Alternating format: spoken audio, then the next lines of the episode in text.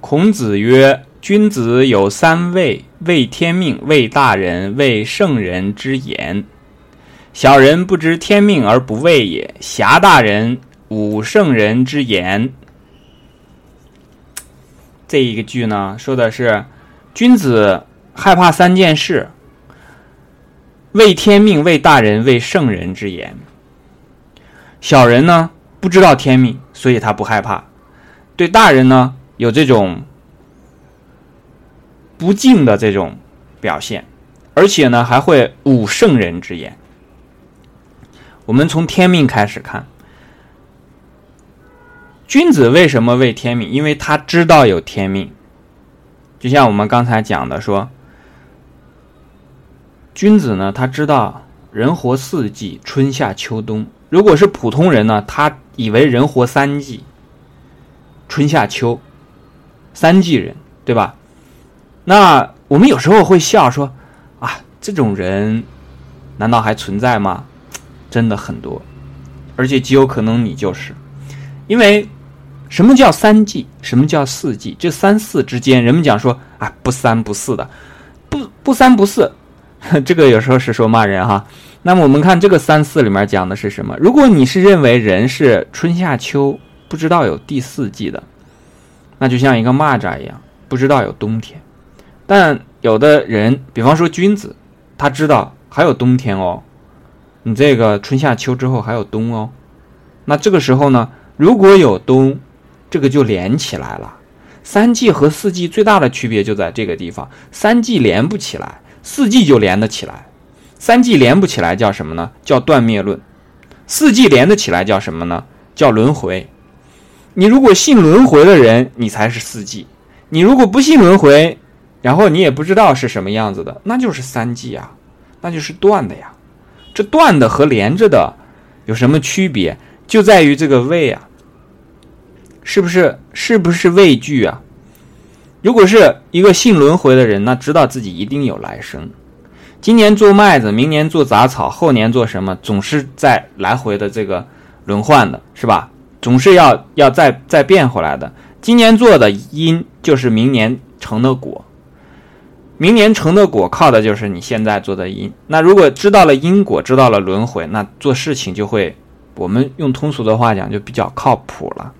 小人呢不知天命，三季嘛，反正春夏秋，嘎一下这就完了。春夏秋过去以后，到秋结束了，over 了。那这个时候，春夏秋想怎么做怎么做嘛，对不对？因为没有冬啊，在他来看，那冬不属于他，或者是说他自己没有冬。无论怎么样讲了，反正他就是认为这个圈儿不是转下去的。那我说到这儿，其实。我们应该有很多人就会明白了，其实你就是这么想的，你就认为说生来死去就三季，没有后面的东西，没有后面再接到前面的这样的来来回回，像这个人世沧桑，像这个世代相传这样的一个轮回，因为人到了今天不是这个因为别的原因能够这个像。刚才我们所讲的说啊，靠很多的这个这个断断断续续的这样过来的，不是的，它都连得非常紧密，每一件事情都有它的因，都有它的果，每一个生命都有它的前生，都有它的来世，有它的今生，所以它的区别其实是非常大的。如果不怕，那会怎么样呢？就会胡来呗，就会瞎做呗，是吧？用我们通俗的话讲，就会作呗。那么。魏大人和这个侠大人这个区别，其实和前面的是有有有关联的。为什么魏大人呢？这个在古代啊，我们看古时候，比方说唐朝啊、宋朝，他画的这个画，那前面呢，这个都是一些大人，然后跟从的这些人呢，都是一些小人。那我们从侧面就会了解到啊，就说古人他认为人是有大小的。这个大人呢，其实基本上可以理解成是懂道理的人。小人呢，基本上可以理解成还没有懂道理的人，或者讲通道理的人，还没有通道理的人。那比方说，我们刚才讲过，说对于人来讲，人的这种人事轮回啊，尤其是我们的思想部分，人类呢，肉体这不用讲了，DNA 里面有遗传密码，每个人都是靠着自己先辈的遗传下来的 DNA 不断的这个遗传变异，然后变到今天的这个样子，这是形体。那么精神方面呢？精神方面都靠大人啊。孔子是大人，释迦牟尼是大人，耶稣是大人，所有的古圣先贤，我们现在所学的所有的人类的。东西，包括我们说的人话，我们做的人事，我们学的做人的道理，都是大人创造出来的。这个大人有多少？成千上万，数不清楚的。有些人有名字，有些人没有名字，因为没有一样东西是我们自己创造出来的。人类社会的所有的精神的内涵，都在于这些大人的不断的创作。比方说，我们看。《论语》当中讲的什么“过犹不及”，就是我们现在每个人都经常讲的。但是我们可能很多人并不清楚，“过犹不及”是来自于《论语》当中的。如果孔子不说“过犹不及”这句话，《论语》当中不记载“过犹不及”这句话的话，我们很有可能今天不会讲“过犹不及”这个话，就不存在了。所以，为什么为大人呢？因为大人他在做很多事情的时候，他给予你规范，给予你一定的这个。节操，用这个颜渊的话来讲，就是说“约之以礼”。约之以礼前面有一句话叫“博之以文”，“博之以文”，约之以礼。这个“博之以文”和“约之以礼”呢，都是来自于大人的，告诉你应该怎么样去行为。我们其实日常的很多的这个做事的方法，和一个就是没有受过教育、没有受过人类社会影响的人，他区别是非常大的。我我们可能并不在意这些事情，没有注意到。但是，你你想一下，你就会明白，这些事情其实不是一开始就有的。比方说，早上出门你要洗脸，你看那个猫狗，它就拿一个爪子，拿个舌头舔一下。人不这样做，他会用毛巾来洗脸。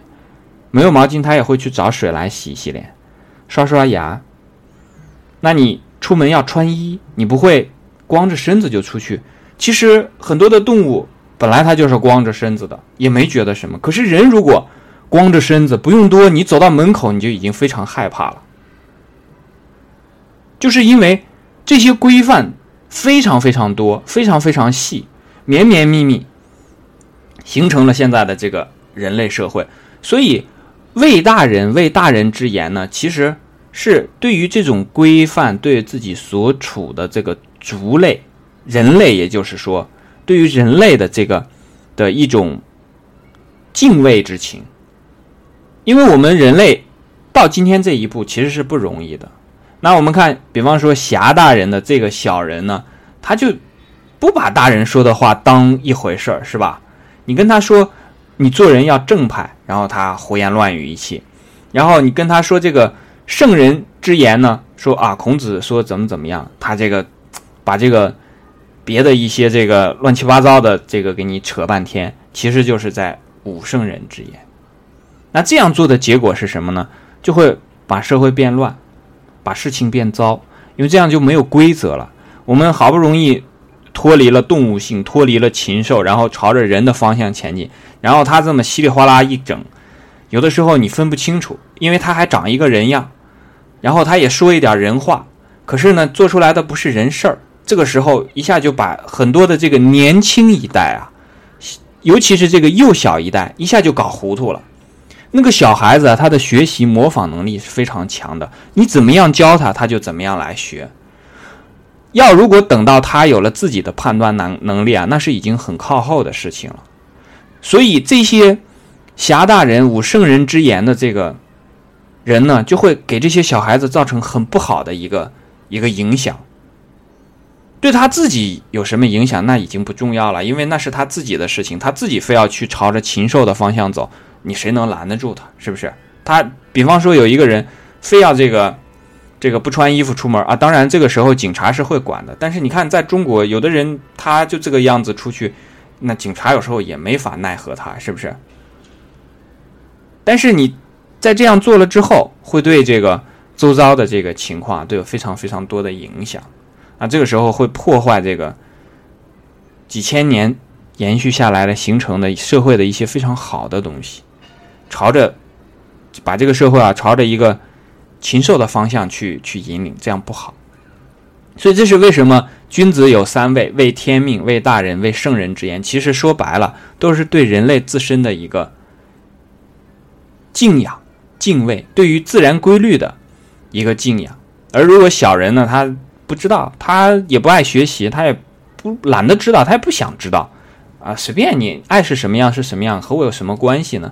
所以他这个时候呢，有大人在他面前的时候，他也会这个这个胡作非为。然后听到了这个，呃，善言呢，也不思改，闻过也不知谦。那这个时候呢，那这个人其实就有点不可救药了。